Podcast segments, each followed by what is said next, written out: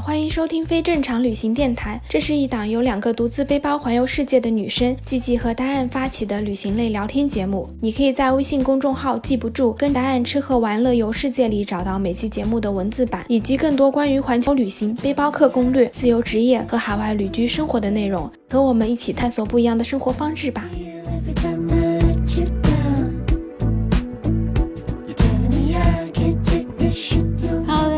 我是季季，欢迎收听非正常旅行电台。这是一档横跨南北半球的旅行播客，带你用声音环游世界。今天这期播客呢，还是上一期接着跟郑重的闲聊，然后咱们就话不多说，继续来听听这一期我们到底聊了哪些东西吧。Can't fight this feeling, the stuff my side. 但人经历过生死之后，很多想法会改变。我大概一三年，嗯我在高速上面经历过一次很严重的车祸，我当时坐在副驾上面，车是相当于撞到了护栏上面，然后横起来了，就是相当于从一百二十迈瞬间在我这边撞击就静止了。所以说我受了很严重的创伤后遗症，就嗯整个撞车之前半小时到撞车之后两小时我是没有记忆的，就因为哦人自己把这个记忆抹掉了。对，我醒来的时候，我正正正在医院里面做检查，但是因为那个安全带把你勒下来，全身勒得酸疼，就是根本动也动不了。当时我醒来第一句话，我是问医生能不能给我瓶可乐。突然想起，突然想起来，因为我是个爱喝可乐的人，是，这个我的需求很朴素。因为我想起来，突然想起来，当时汶川地震的时候，当时有个男孩被救出来的时候，他也是这样，就是他只是要求想喝一瓶可乐。在那种事儿下面，我觉得我对以前的很多这种欲望上的需求我就下降了。比如说，以前你觉得工作我要得到更多的回报，是吧？我要更多的去勇攀这个职场的高峰。但是经历过这些事情之后，你会变得跟人好相处。因为你对生命会有了多一点的敬畏，你知道其实生命很脆弱，你可能瞬间就没了，而那些你希望的那些那些功名利禄，是吧？你跟你有什么关系呢？如果你真没了的话，是吧？所以说那时候以前是一个在职场里面是比较苛责别人的人，是对自己严格要求，对别人也严格要求的人。出了这种事情后，对人生是佛系了很多。嗯，但是佛系之后呢，这个世界对你打开了另一扇门，因为你与人为善，是吧？结果这个路也更开阔了啊。是的，所以说我个人是不喜欢很多企业里面有狼性文化的，呃，那种狼性文化比较伤人。就你在一些见过、接近过生命真谛的人面前，我觉得你用那些职场那些手段，我觉得就很可笑的，完全没法去融入，像进行 PUA 啊，是吧？哦强制要求你对九九六、零零七这些时候，你会觉得没什么大不了的，不需要非要跟他们按照这套规则玩。你其实有更多选择，因为你的生命的更多经历会让你的思考方法跟别人不一样。你会知道哪些东西其实离离生活的本质很远，你不要去陷入到那里面去。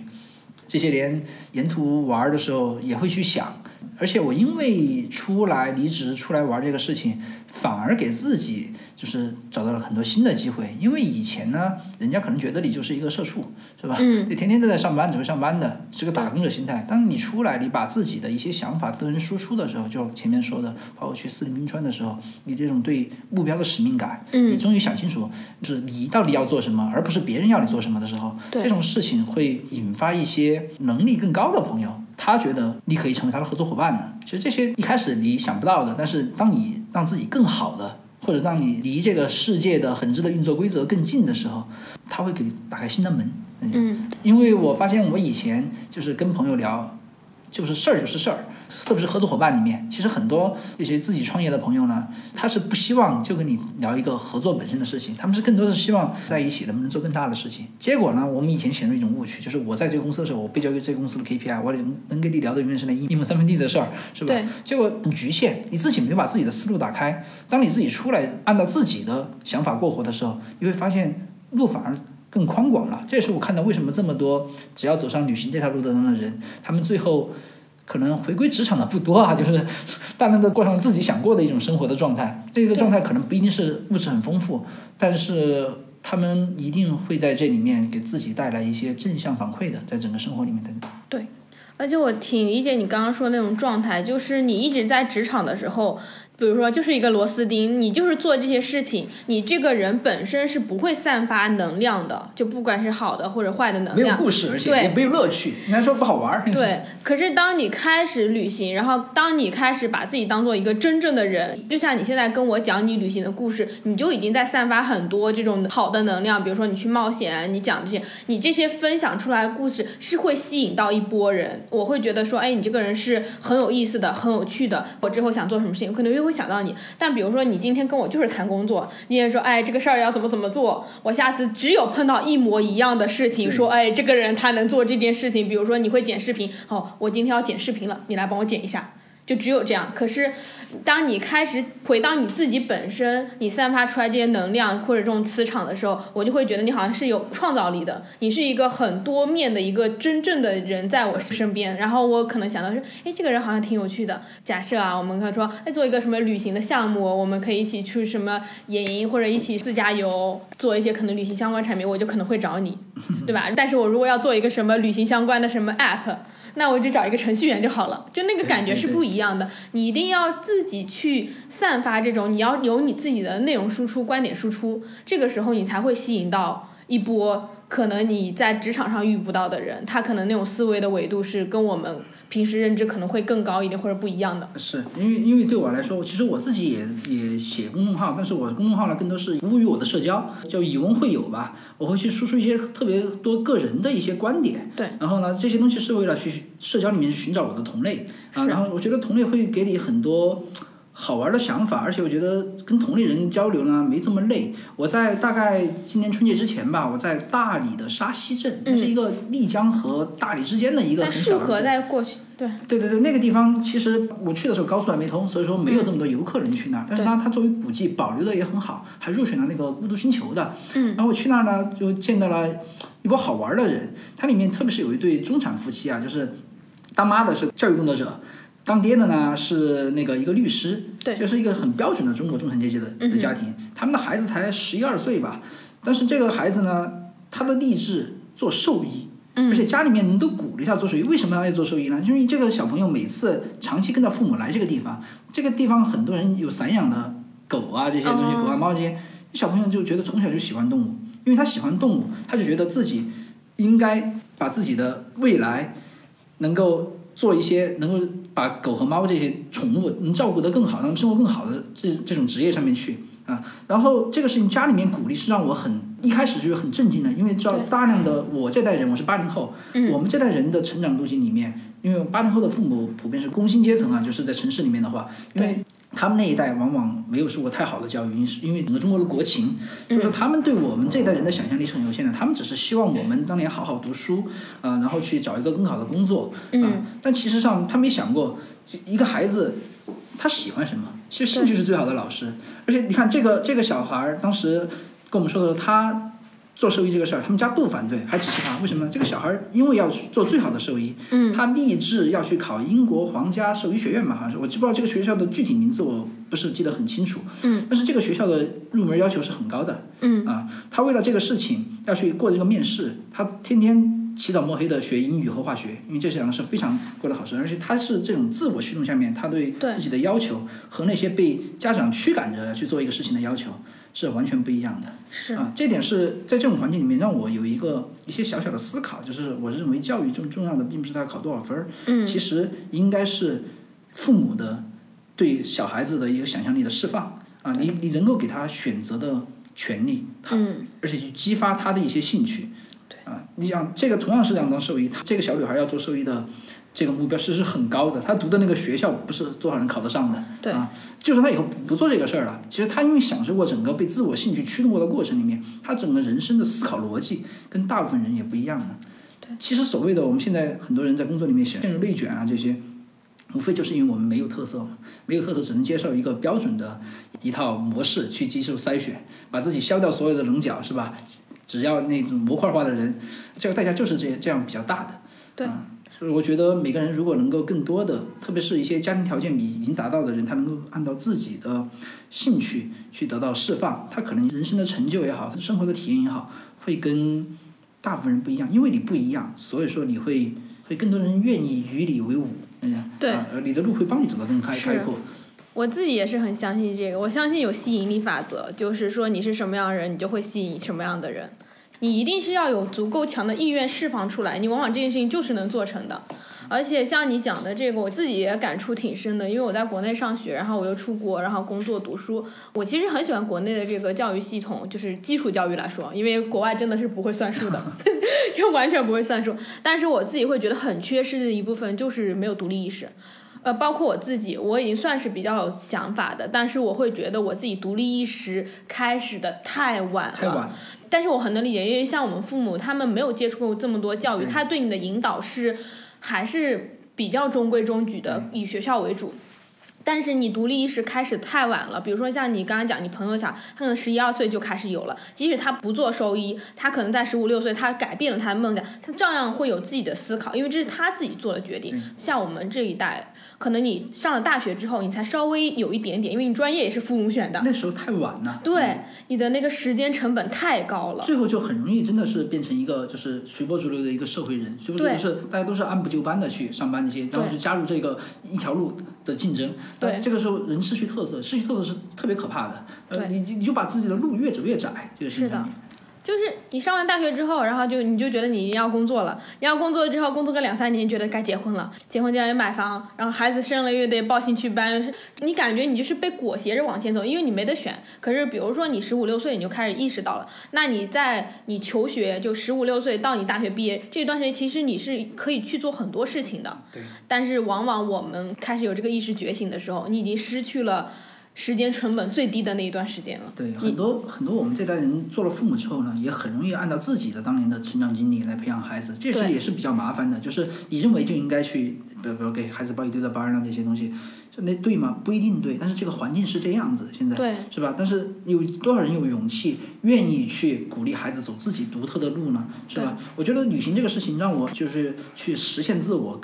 因为我老婆从小是按照这种实现自我是培养的，嗯啊，因为因为我岳父一直就比较鼓励他这样，因为他自己也是按照自我的方法去过活自己的一生的，所以他他希望我老婆也是这样。然后我自己呢，又是一个标准的按照循规蹈矩的这么走过来的人，所以说我会去思考在人生里面大家的一种差异度，因为我会担心，如果我一直是这样，不去实现自我，按照按照按部就班的继续走下去，可能我可能在职场上面能取得很高的成就，对，但是。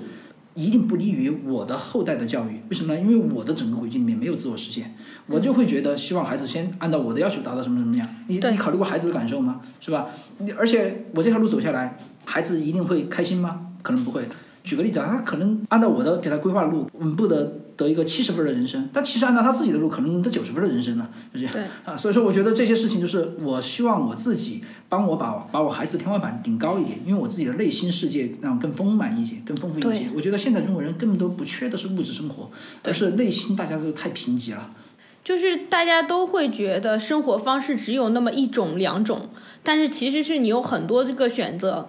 你只是自己把自己框死在那里，然后你又跳不出去。可能有一些人想要跳出去，但是他已经不知道该怎么跳出去，或者他也下不了决心，他也没有这个能力再跳出去了。很多现实社会意义上的那些，比如什么户口、学区房这些，然后孩子怎么样，就是他有太多的担心，基于自己的能力和整个社会大压力的那个东西，他就再也跳不出去了。是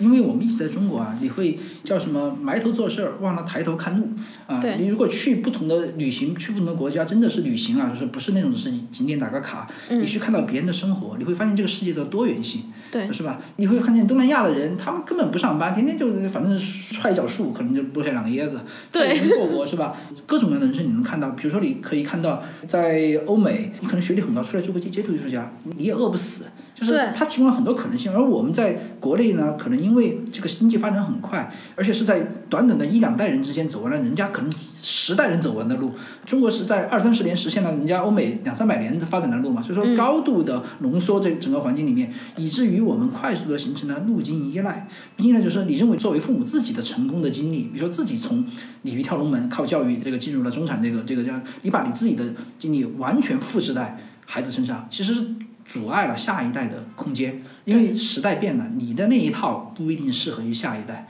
是吧？特别特别是看我看到一些关于教育的鸡娃的这这些事情，他们真的很幸福吗？他们的成就真的高吗？都未必的。嗯，其实很多是时代的红利，比如说早四十年前的万元户，二十年前股票第一批挣钱的人，对十几年前的煤老板，他们现在在干嘛呢？时代的红利不会眷顾所有人的，就这样，因为这一波过了就过了，很快就被淘汰了。你不能够一直抱着自己的路径依赖去过整个人生，特别是我们现在的很多的父母自己怎么改变了人生轨迹的这条路，不一定适用于孩子。其实我们的很多走过的路，你去国外看看，是吧？都有人家是比你早早走完这些事情，对可能性都在那儿摆着的。而越早去接触这些，发现更多的可能性，人生反而少走弯路。啊，是我们这自己这一代人吧，你会发现你都爱跟那些有故事的人聊天，对吧？你说一天一个人就天天埋头写代码，你能跟他聊什么呢？是吧？你聊的人很少，就不是说你对这个人有什么成见，是他确实能够跟你交流的东西太少了，太贫瘠了，这些东西。对。而且到了一定程度，可能你写代码写到一定程度，你就会丧失这个能力，你不知道该怎么去获取，或者怎么去变成一个有意思的人，你会没有这个能力。对，一旦人没有意思了，我觉得那就是自自己在社会里面给关上了所有的门，一个很很可怕的一个结果。其实每个人都是一个独特的个体，但为什么现在都被加工成一个样子了呢？其实我们走到这一步的时候，发现越要往自己的个性去发展。越难，因为你到后面你觉得这个东西的成本太大了，要迈出自己的那一步，完全迈不起了，就这样。特别是很多人什么都没想清楚，就很早的就结了婚，看别人结婚就自己结婚，很早的生了孩子，是吧？你自己要过什么样的人生，你自己都没想明白呢？你怎么能够把一个孩子引导到一个正确的路上呢？很难。我觉得对自己负责，对下一代负责，是吧？反正旅行对我而言就是我自己的一个自我实现的过程，不代表他对别人，因为对每个人不一样。这个东西，我的旅行的体验就是让我去把自己的内心打开啊，通过去不同的地方、不同的方式、不同的季节和不同的人聊啊，这些所有的体验一一块儿构建了我对这个社会的认知。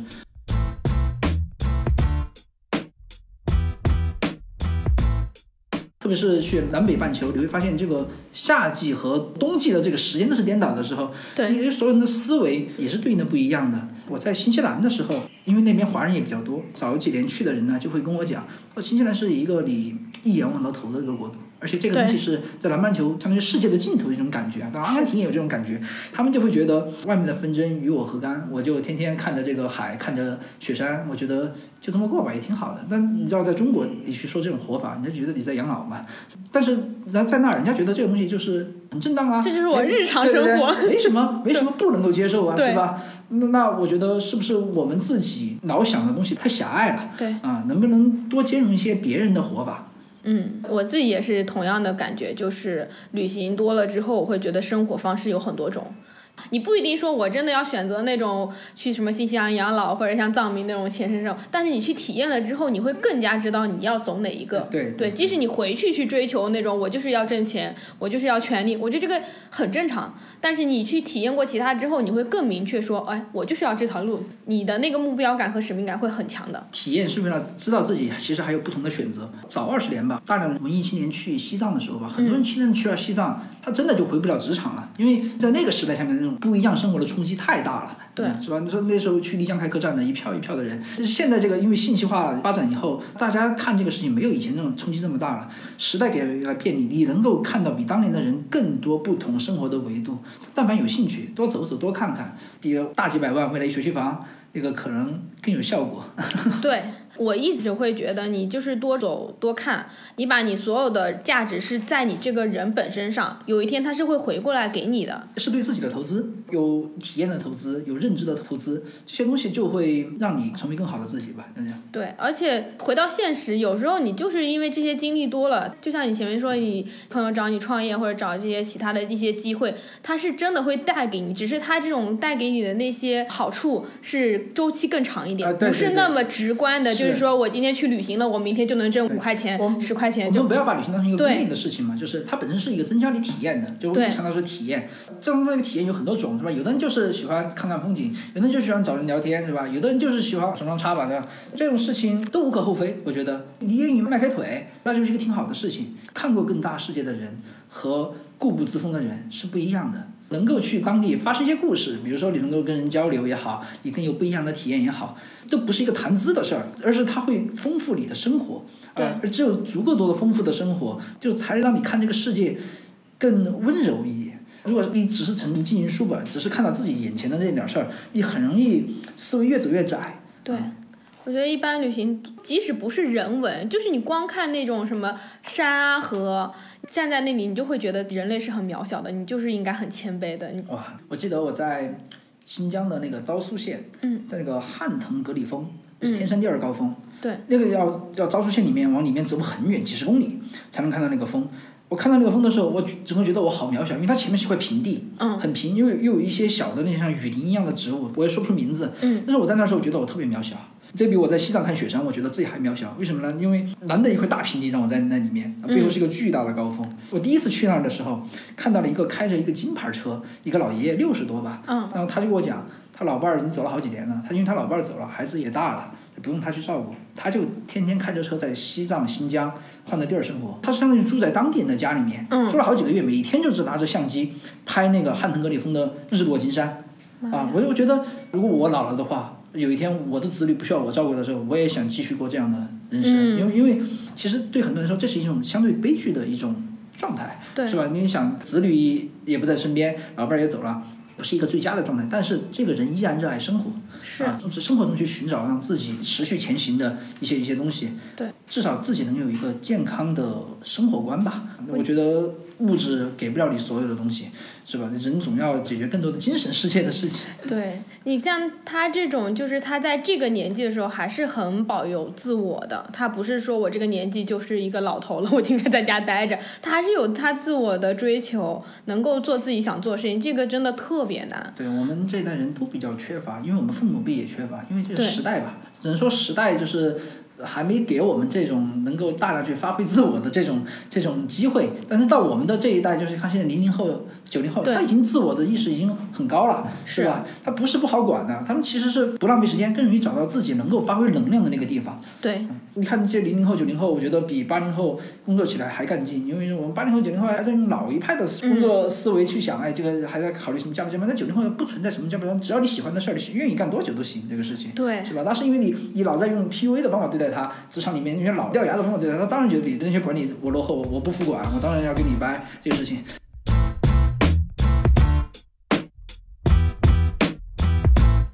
我们现在这个播客变成了三人论坛，对，朋友都是越来越多嘛。对，录着录着又来了一个。我们欢迎姚总，他就是上一期我们之前录摩托车旅行的杨永涛，要不要先给我们打个招呼啊？嗯哈喽哈喽，我是小石。嗯，对我们之前有做过摩托车旅行的分享，现在我要来跟他们一起聊一下关于旅行的一些问题。其其实我的旅行，我个人感觉我是在解决一些我自己的一些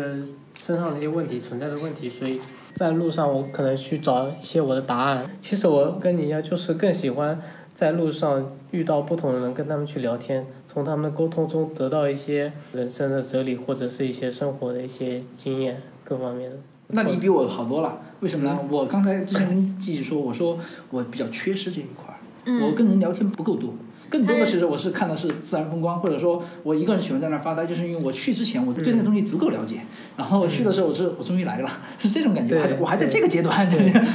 你每篇公众号的文章我都有看过，我们的区别就是你会更深度一点，我可能会更走马观花一点，我可能就是说我策划了一条旅行，有起点跟终点，但中间都是随机的，不对哎，这很好，这叫随性，旅行应该都随性。他是那种感受派的，我们俩可能都是考究派的。我我是会去看书，他是那种我要去哪些地方，然后定好，然后去。对，但是所有东西都是随机的，就是我会嗯随机应变，然后就是一种自由的感觉。嗯对，因为我看你的公众号写的都是特别详细，就跟自己他写公众号一样，他会把一个时间他很有逻辑性。嗯我感觉我蛮缺失这种东西，我个人是比较感性的一个人。打个比方，我摩旅到了一个地方，陌生的地方，然后找了一个民宿，正好遇到一个比较好的老板，也是从上海过来，他自己也想回归田园生活，来开的这个乌托邦民宿这样的一个这种感觉，这种感觉就是跟你完全不太一样。对，我们是不一样。本来旅途就有很多种可能性的，就是每个人选择方式也不一样嘛。对，而且我觉得我个人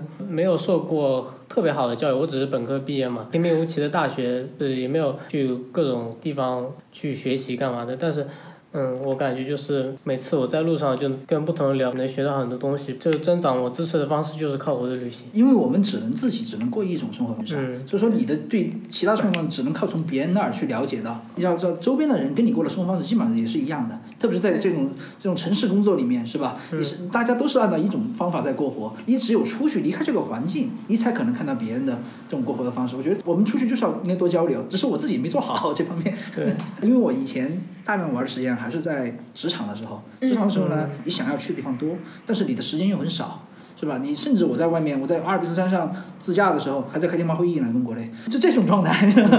你说我还有很多少能够去跟人交流的这种精力和意愿呢？我可能打电话会议都把我的话都给舌头都说干了。是，其实我挺好奇一个事情，因为我很早之前就确立了那个环球旅行为自己人生目标嘛。我一直很好奇，就是说，嗯，如果环球旅行之后，我们该去做点什么？这个你有没有想过这个问题？我觉得这个问题不是你现在想得清楚的。我今天跟吉吉讲嘛，就你在老外有很多种活法，你可以去选择当一个很好的企业家去创业，是吧？你甚至更多的人，你就当一个工人也很好，或者就上好自己的一份班，你把自己的家庭照顾好。有的人就当街头艺人，就是多元化的活法，在国外是不需要论证的，你就看着这帮人干什么的都有，是吧？对这当文艺游民的也没人管你，因为国家高福利，能养得起你，是吧？中国现在还没到那一步，但是中国人有这些端倪，就是至少人在多元化的发展。今天你是有躺平的，是吧？在家里面也也有去做自己开心的事情的，是吧？也有在职场继续非常疯狂、快速发展的，嗯对吗？都有。我们叫有了这个端倪，这个端倪是未来会发展什么样？我觉得那些走在你前面的国家是什么样子，人类社会就往那方向，我们是比别人晚了一些，因为我们国家发展比别人要晚一些，嗯该经历的都会这么经历，嗯是吧？我觉得在我现在的阶段，我无法想象未来是怎么样，因为不要给自己设这么多限制。嗯以前有个一个笑话，首先不侮辱任何的阶层和职业啊。以前有个笑话，就是像农村里的人呢，他觉得古代啊，他觉得皇帝是不是用金锄头？这就是一个很好的比喻，超越他的超的认知超对超过他的认知了。我们现在不要去想自己太多未来要干嘛，因为想不到，嗯我们想不到，我们只有到那个世界，到一个新的新的环境里面，他才可能打开你的头脑，打开你的那些束缚。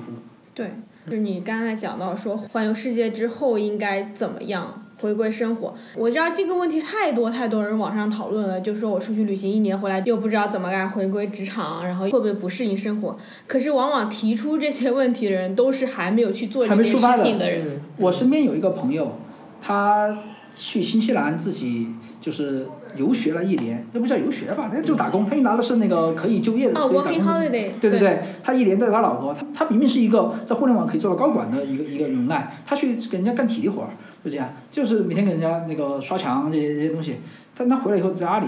跟我一个级别，回到阿里之后，他上班上得紧，但是他对工作的认知跟我们完全截然不一样，因为他嗯见识过什么叫生活，他热爱生活，热爱生活的人回到工作里面，都跟一个只会工作的人是完全不一样的。嗯我举个例子，就是他认识一些一路子很野的人。你看我们这种职场人打开朋友圈，全是乱七八糟的各个合作伙伴的发广告给你，是吧？对嗯甚至微商啊，甚至卖保险的，他的朋友圈里面全是生活各式各样的人，甚至有人在阿富汗一堆塔利班拿着枪在天上打枪，然后说阿拉阿阿克巴，就这种这种宗教口号。嗯，你跟这种东西你在国内是无法想象的，但这就是人家的生活。他朋友圈人去到那儿，跟当地的人生活在一起，也有天天在写字楼里面是吧？当创业公司 CEO，天天谈融资的。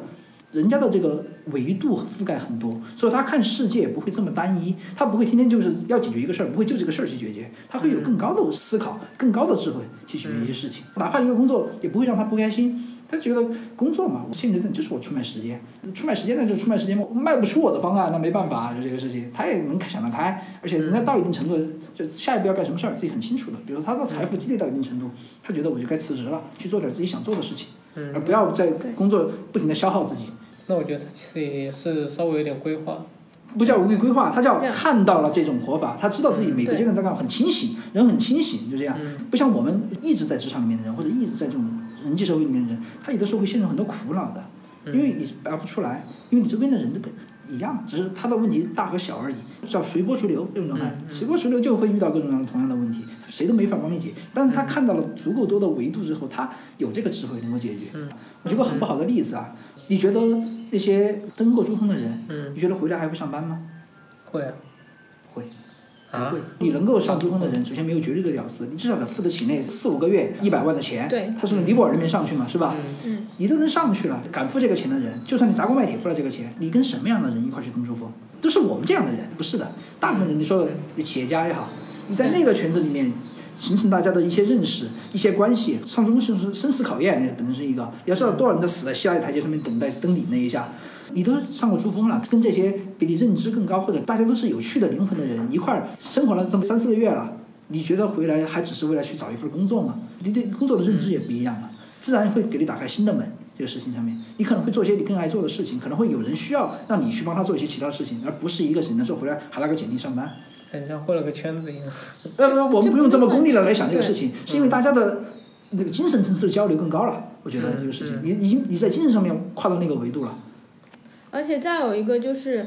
不只是旅行吧，就是你体验了各种东西之后，包括你工作经验、人生经验增长了之后，你会对自己的个人能力有一个认知。比如说你个人能力长了，你就会知道说你这些事情要怎么去做。你的世界观、你的价值观、你认识事物的方式不一样了之后，你确实是可以做出来不一样的选择的。像这些问题，可能在网上有一百个人或者几万个人问，所有人的担心都是一样的。可是怎么说呢？就像你前面讲的，像路径。就是旅行这个东西其实是很难有路径的，因为它太个人了。你每一个人出去旅行，你带来的那种感受，就像你说你去福建骑车，或者你想要去记录你的那种人生感受和你的那个感知力是不一样的，你最后导向的那些结果可能是完全不一样的。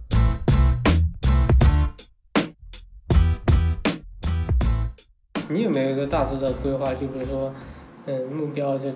多少年内？想去哪些地方什么的。对，我有，我在公众号里第一篇我就写了，对，我看了，我设置了你们很多。是三年旅行。对，三年旅行计划，我把每条线都设得很好，但是我发现很多地方现在去不了了，不是去不了，一个是国门关了，还有一个地方不存在了。什么不存在？我以前设置格鲁吉亚那条路线，格鲁吉亚有两个地方，一个阿布哈兹，一个朗尔塞梯，这个地方，这都是事实独立的存在的政权在那儿。我把这些路线我都设置好了的，我要去那儿玩儿。结果这次格鲁吉亚旁边是亚美尼亚和阿塞拜疆。这三个国家在一块儿，结果格鲁吉亚跟阿塞拜疆打了打了一仗，知道吧？打了一仗导致一个东西，格鲁吉亚本来从阿塞拜疆里面占了一块领土，成立了一个独立国家，叫纳卡。那个国度不存在了，现在纳卡是可以看的，本来本来从可以从亚美尼亚过去的，我设置了全部的旅行攻略，就去不了了哦。你做得好细啊！呃，对，就去年岛上打没了这个地方，因为阿塞拜疆收复了这块地方，它属于军事管制区了，就这样。我感觉我做旅行攻略一般就是说从哪个州到哪个州，就找两个国家为点，就嗯，反正中间要是哪里打仗就绕一下。我不是做旅行攻略去的，是因为我一开始对那个地方有兴趣，哦。先有目的地在我心里面，我才想去看看。去。对，我才想去看看，因为我觉得我看了太多他的资料了，我不去，我那我心里面老欠着这个事情。哦，嗯，我们俩是比较像的。我有时候可能读书读到，就可能完全不是旅行的书，就比如说哪个作家写了哪敦煌或者阿富汗的，我是因为看了有个讲阿富汗大佛的，巴米扬大佛可惜被炸了。对对，那个剧里面的，我现在还是很想去看。我觉得那个被炸之后还有那个遗迹就是我是因为看这种杂七杂八的东西，然后他提到这个地方，我才想要去那个地方。那我可能是跟那个古月前期的旅行比较像，因为它就是前期可能是以大的面积，比如说横穿南美，以长线为主，路上就没有设各种想要去的地方这样。我个人呢倒是没有太提倡就是那种特别散漫的旅行。对，为什么呢？特别散漫的时候呢，就除非你条件真的是很好，你什么都无所谓，不抱目的。但是大部分人没到不了这个程度。而如果你完全不抱旅行的话，其实你你到底图什么呢？图就是嗯，环球旅行的梦想就是把这个还完。那旅行最后总有结束的一天，就好比说我们在职场里面，很多人说我要买个什么样的车是梦想，买个什么样的房子梦想。你把那个当梦想的话，其实太聚焦了，太具象化了，而是你想过什么样的人生？我觉得。对你要打卡式的把全世界打完，这是很容易做到的。抖音打开，环球旅行的走过一百个国家以上的人多得很，但是你觉得那个意义很大吗？未必。感觉就是走马观花，感觉对对呀、未必。你就说这么能去过西藏如何呢？你知道西藏到底是在讲什么吗？你知道说的什么神山冈仁波齐、神湖当然用错，到底是神在哪儿呢？对，是吧？你也不知道，那你去那儿看了也就是看过，就拍个千篇一律的旅行照片，嗯，你羡慕那些就是比如说旅行完能写出来很多故事，然后他的故事能跟别人不一样的，他都是做了很多功课的。就那种功课不一定说我做了攻略，而是他读了很多背后的资料，看了电影或者看了书，这样你去那个地方你才有感受，你的感受才会跟别人不一样。比如说你是一个摄影师，你看的角度可能跟别人就不一样了，是那是因为你有你自己独特的人生体验。当你心里是什么都没有，你这个人就是一个空的，你想要靠旅行把你填满，你回来之后还是空的。填不满那个东西。我一直提倡一种态度，叫旅行是你阅读这个世界的最后的体验。你阅读完了，看了很多东西了，但是你发现你都没去过，它只是在纸面上。我要去。嗯像我去新疆最初的原因是什么？以前西域的三十六国遗址就在那。以前唐朝、汉朝在那儿建了这么多的东西，我去遗址去感受一下，因为我读了历史书都看太多了，因为我是一个活在这种历史书里面感悟的人，那是我的兴趣，那是驱动我去的目的。我要做的攻略只是如何最后在那个地方能够连接，而不是我打开一个马蜂窝，打开看这个地方周边有什么景点，我不是先有目的地再去找上后面有的途经地，我是先有很明确的那个目的地，内心里面早就把这个连接好了很多年了，然后我只是最后把它实现掉而已。我觉得还是要去想你想要在这个旅行中过程中得到什么。如果纯粹为了我走了这条路，或我实现了环球旅行打卡这一个东西，我觉得这个东西是不够丰满的。它可能最后真的会导致你刚才提的问题，就是我回来之后我不知道干嘛，因为你。没有足够多的东西把你自己填充起来，你的内心可能就不会有那么丰富，你就应对不了你后面可能会面临的那些风险，或者会面临的现实的压力。嗯，但是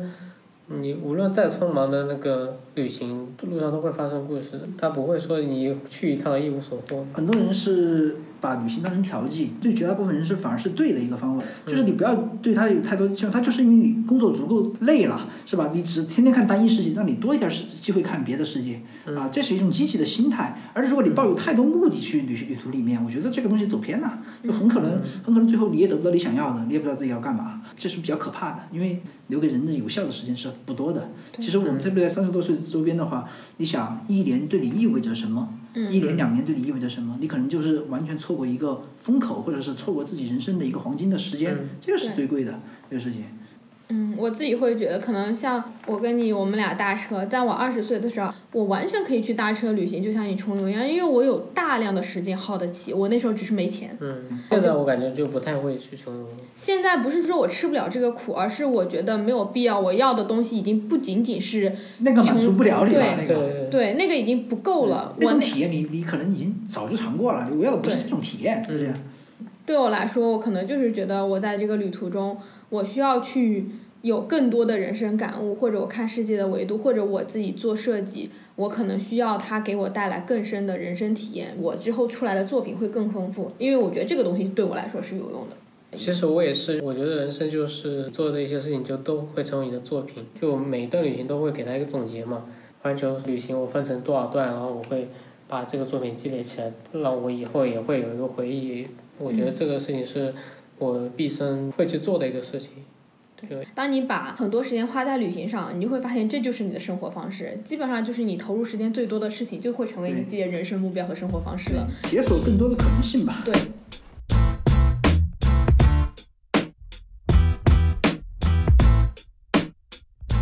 聊了好多内容，然后我很喜欢这种就大家聊天，特别是面对面的聊天，感觉还是很不一样。我其实回国之后做播客，我就很想说要多做一些采访之类的，这样我就可以接触更多的人。挺好的。那这就是我们今天的这一期播客了，我们谢谢郑重，然后希望你有空再来做客。啊，谢谢。如果大家有兴趣了解我更多故事的话，可以去公众号搜索那个“正在旅行的路上”，正是郑重其事的正。嗯，我到时候把他的这个公众号，还有你其他的平台、微博什么的，打在我们那个播客的文字栏里，然后大家直接去关注吧。因为我真的很喜欢看你的公众号，因为你分享的东西就很深，而且有很多那种个人体验、个人经历。所以大家如果真的对旅行，特别是热爱自驾游的，一定要去关注他。那这就是我们这期的播客，我们下周见吧，拜拜，拜拜。